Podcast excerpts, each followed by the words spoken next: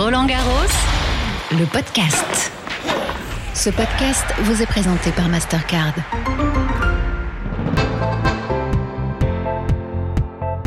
Bonjour à toutes et à tous, bienvenue dans Roland Garros, le podcast. Chaque jour, je vous fais découvrir l'envers du décor, je vous donne à voir et à entendre les coulisses, je vous emmène à la découverte de lieux insolites, à la rencontre de toutes ces personnes de l'ombre qui jouent pourtant un rôle essentiel au bon déroulement du tournoi, sans oublier de temps en temps un entretien en tête-à-tête avec un grand nom du tennis. Installez-vous confortablement, fermez les yeux et suivez la guide.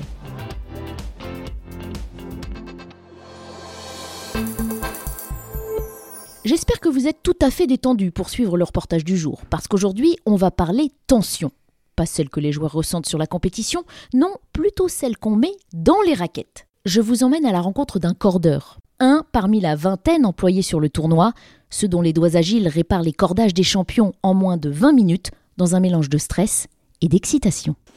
Alors nous sommes effectivement dans ce très bel atelier de cordage attenant à la boutique officielle Roland Garros un décor euh, vitré pour que le public euh, puisse voir ses cordeurs au travail, des murs noirs, des postes de travail euh, orange siglés Wilson, puisque c'est la marque qui tient ce stand de cordage, et puis une vingtaine d'hommes derrière leur pupitre. Beaucoup en chaussettes d'ailleurs. On a l'impression qu'être en chaussettes sur leur petit tapis de travail, c'est le plus confortable. Et ils sont tous attelés à accorder des raquettes. Vous entendez ce, ce bruit des cordes qui glissent dans les tamis. Bonjour, je m'appelle Gaël Chevalier, je suis cordeur à Roland Garros. Ce sera ma 9 édition cette année. Donc voilà, très fier de faire partie de cette équipe euh, à nouveau. Et, quand il n'y a pas Roland Garros, vous faites quoi? Donc je tiens un magasin, mon magasin dans l'Est de la France, spécialisé dans tout ce qui est sport de raquette. Où, donc voilà, je, vends tout ce qui se rapporte au tennis, au badminton, etc. Quand la raquette arrive, elle est prise en charge par le, ce qu'on appelle le desk, hein, le bureau d'accueil, où les personnes euh, vont accueillir la raquette, prendre les données euh, du joueur, à savoir ce qu'il veut comme tension, pour quand il veut aussi la raquette parce qu'il y en a qui les veulent euh, plus ou moins rapidement. Une fois que tout ça c'est fait, ils nous mettent ça sur un sticker, une petite étiquette qu'on met sur la raquette. Ensuite, la raquette est décordée, elle nous est apportée, nous on la corde, on la logote, on la prépare correctement et ensuite on la met dans un rack à disposition à nouveau du desk pour que les joueurs puissent revenir chercher leur raquette euh, à temps. Et il se passe combien de temps en général entre cette première et cette dernière étape? Il faut euh, moins de 20 minutes. Du coup, ça fait un ratio de combien de raquettes par jour? Entre 25 et 30 en fonction des, un petit peu des jours. Mais euh, Faites voir vos doigts là, est-ce qu'ils sont abîmés comme les guitaristes? Il y, a un petit peu de corne. mais il en faut, pour pas avoir mal, euh, il en faut aussi. C'est-à-dire qu'il faut arriver avec les doigts préparés. Ouais, si on ne corde pas assez au magasin ou si on ne corde pas assez le reste de l'année, en général on a mal pendant quelques jours. Ça voilà, maintenant à force, ça se passe bien. Comment on corde alors une raquette? Comment ça se passe quand le tamis est vide? On va commencer d'abord par les montants donc qui sont les, cordes sur la, la, grande longueur de la raquette, euh, les montants et ensuite une fois que une fois qu'ils sont faits, on va faire les travers, les travers cette fois donc c'est c'est un petit mouvement de main euh, assez important, on passe euh, une fois dessus, une fois dessous, voyez? Comme un métier à tisser. C'est exactement pareil en fait. Donc les tensions c'est en kilos, donc c'est comme si on mettait un poids avec plusieurs kilos au bout de la corde et on passe euh, voilà une, une dessous, une dessous et, le but c'est aussi c'est de pas de pas se tromper et de pas faire ce qu'on appelle un pont, c'est-à-dire de, de, rater une corde, un passage de corde. Ça c'est important aussi. Oui, si on rate, faut tout recommencer du début. Et eh ouais. donc euh, donc ça c'est pas possible.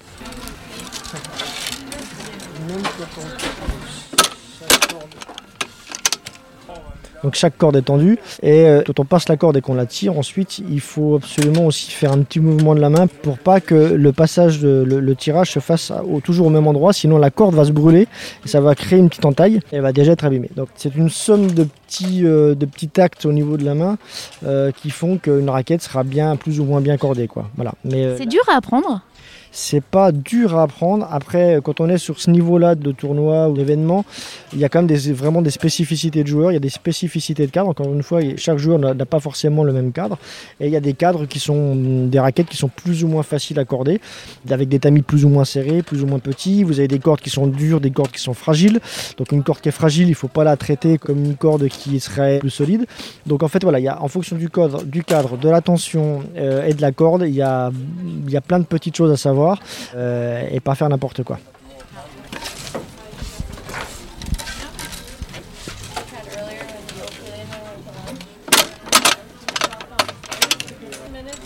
C'est joli à regarder. Oui, c'est euh, hypnotisant un petit peu. bon, au bout de 25-30, euh, des fois, c'est un peu moins hypnotisant. On est hypnotisé Mais quoi. On est hypnotisé, mais voilà, non, il faut rester concentré. Mais c'est vrai que c'est, c'est pas un métier qui est compliqué, mais c'est, c'est, faut en faire beaucoup, beaucoup, beaucoup, beaucoup pour que ça devienne un petit peu plus, euh, un petit peu plus facile. Et c'est vraiment que ça soit entre guillemets le plus naturel possible pour, euh, pour que, voilà, que ça soit assez fluide. Chaque joueur a ses sensations qui, lui sont propres. Donc après, il a des demandes en fonction de son jeu, et nous, on doit recoller à ce que veut le joueur. Donc il y en a qui veulent du toucher, y en a qui veulent de la puissance. C'est vrai que Rafa Nadal met beaucoup plus de prise d'effet que que Federer ou, ou par exemple. Donc c'est un peu grâce à vous s'il frappe non, aussi fort, aussi bien. Non, non, non, non, non, non. Le, le boulot, c'est eux qui le font. Nous, par contre, voilà, effectivement, euh, on doit se, être raquis ce qu'ils veulent. On va, ils vont jamais gagner un match grâce à nous. Par contre, ils peuvent avoir, euh, pour le coup, de très mauvaises sensations et se passer un petit peu à côté de leur match si nous, on n'est pas à la hauteur. Donc, euh, c'est très important. Ça arrive ça qu'ils viennent vous dire que c'était pas bien fait? Alors, si ça va pas, ils vont nous le dire, c'est clairement. Mais euh, non, franchement, on n'a on a pas de souci. Est, c'était extrêmement compliqué de rentrer dans ce genre d'équipe de cordeurs. Il y a un concours, on est sélectionné, comment ça se passe? Alors là, avec cette équipe-là, Wilson, oui, c'est la seule équipe au monde à le faire. Celle-ci, c'est vraiment le haut du panier. Euh, on est sur une, là, moi, pour y rentrer, c'est vrai qu'on était, euh, il y a une sélection internationale sur 25 cordeurs, ensuite 6. À 6, on est passé des auditions pendant une audition qui dure 10 heures. Et, et ensuite, euh, après ces auditions seulement, on a été pris. et, et malgré avoir été pris après ces auditions, il y a eu deux jours de, de- de training, donc avec vraiment une méthode particulière. C'est comme rentrer dans les services secrets, votre histoire là. C'est pour moi la meilleure équipe du monde pour l'instant. C'est c'est Ça impressionnant. veut dire qu'on postule. Qui peut postuler? S'il a envie de venir corder les raquettes à Roland Garros tout le monde, mais il faut déjà avoir un, un bagage, un bagage quand même, beaucoup d'expérience.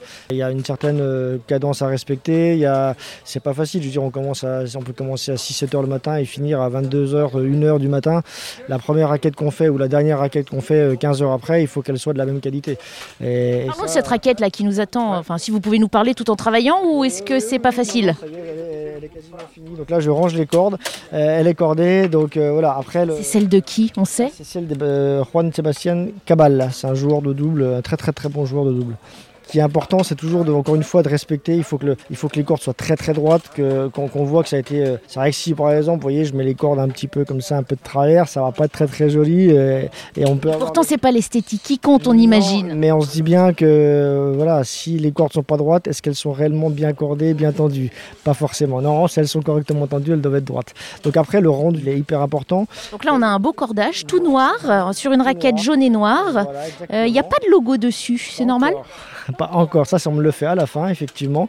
Les nœuds sont très importants également. Alors les nœuds, on précise, c'est ce qu'on voit euh, au on- bord du cadre, voilà, À quoi. la fin, quand on, quand on coupe la corde et qu'on fait le nœud, c'est super important parce que euh, il faut que ça soit bah, suffisamment, euh, suffisamment grand pour pas risquer de. Ça se Ça se défasse, mais suffisamment petit pour pas se blesser ou pour pas que ça dépasse. Il y a des cordes en fait qui sont assez rigides et qui pour le coup, si on ne coupe pas assez le nœud, peuvent vraiment nous couper.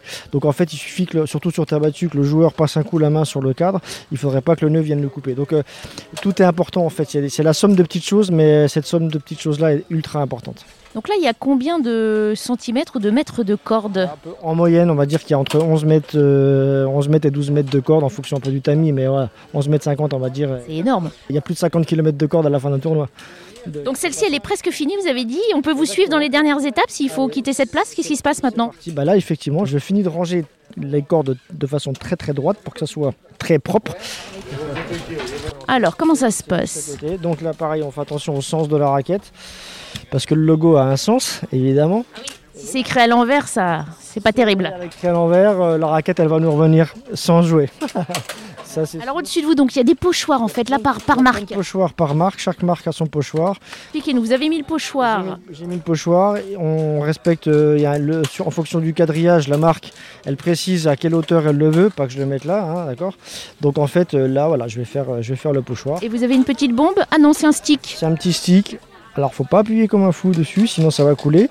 Mais euh, voilà, on fait- C'est du coloriage de cordes en fait. voilà. C'est pas le plus dur, mais si on le fait mal, ça peut gâcher la raquette. Il faudrait tout recommencer, ce serait quand même assez dommage. Il faut le faire des deux côtés pour que ça soit, pour que ça soit nickel, pour que ça soit nickel.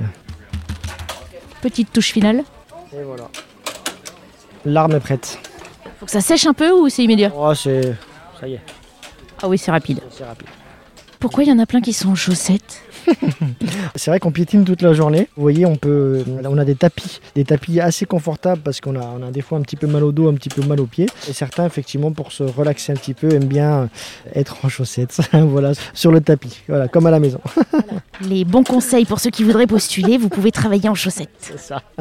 Qu'est-ce qui vous plaît dans le fait d'être ici à Roland Garros et de corder la raquette des champions? Bah, déjà depuis tout petit, euh, voilà, quand j'étais, petit et que j'étais devant ma télé en train de regarder les joueurs, euh, joueuses, euh, j'ai toujours été un fan de tennis. Là maintenant c'est collé au plus près de l'événement, au plus près des stars, mais voilà, on est vraiment proche d'eux, on a une, une relation quand même assez, assez proche parce qu'on s'occupe de leur matériel, donc par rapport à ça il faut être très très très très... C'est une grosse responsabilité. Ouais, franchement, c'est une responsabilité, mais après, encore une fois, voilà, c'est collé au plus près d'un événement euh, magique. Et quand on est fan, euh, voilà, que ce soit euh, la Coupe du Monde pour le foot ou je sais pas, mais en tout cas, nous, on est au plus proche d'un événement qui est exceptionnel et c'est génial, quoi. C'est génial. Vous n'êtes pas tout seul, hein Vous n'êtes pas tout seul ici. On Hein est, une, on est une vingtaine de cordeurs là, et on est 11 nationalités. On- nous ne sommes que deux Français. Voilà, c'est c'est le côté un peu melting pot du, de l'équipe, mais c'est vraiment important. Le meilleur souvenir de cordage de raquette à Roland Garros Bah, Rafa, Rafa en, en, en 2006, mais euh, où là, effectivement, c'est forcément le, le top. Qu'on prend la raquette d'une façon différente, on se dit oh là là, c'est celle de Rafa. pas. Alors, euh, su- enfin, su- surtout pas. Il faut pas forcément, en tout cas, réfléchir à ça. Mais c'est sûr que. Alors en fait, non, c'est même pas mon meilleur souvenir. En fait.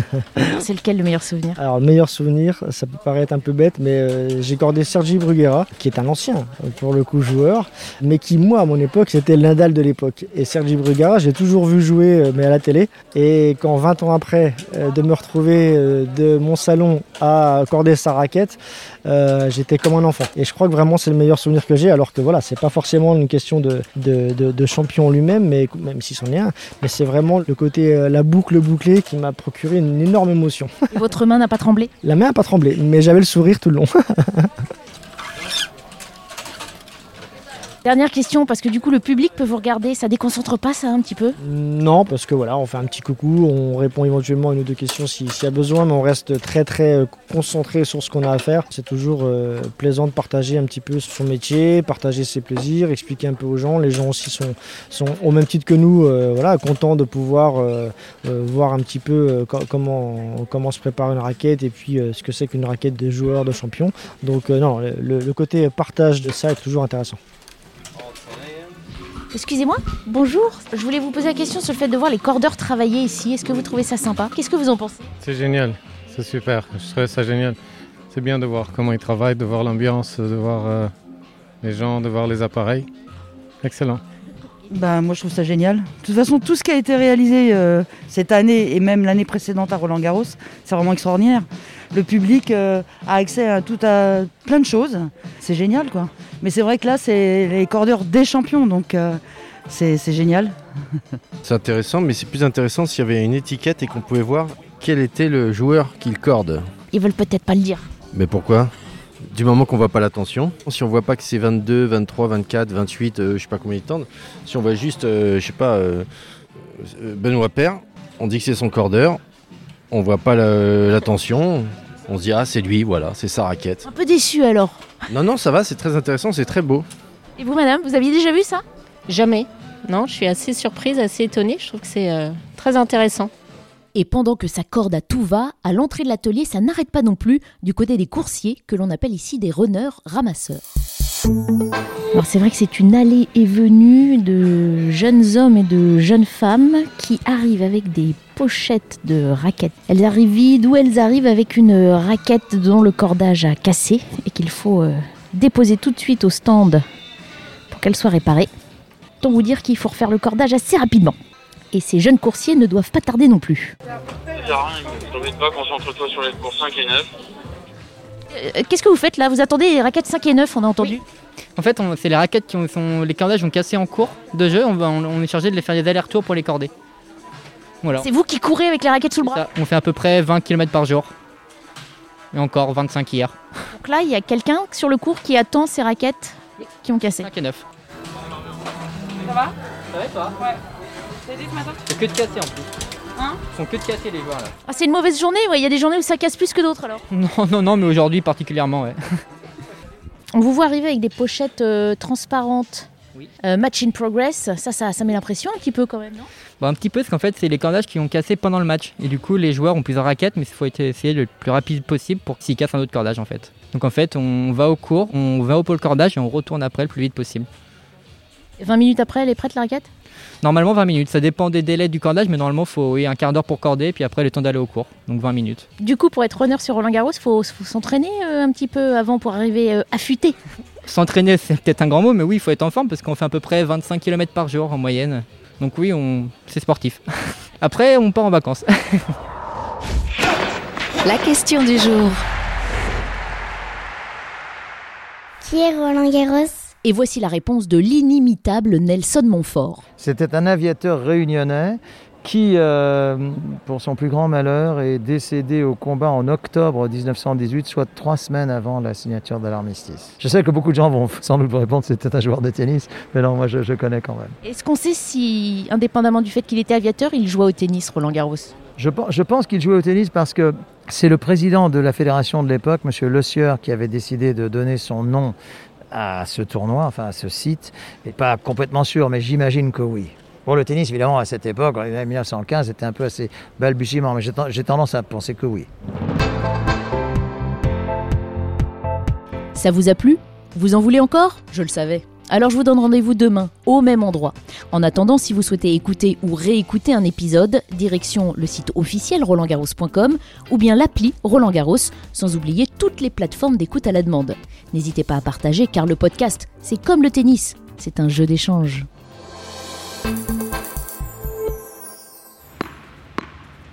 Roland Garros, le podcast. Ce podcast vous a été présenté par Mastercard.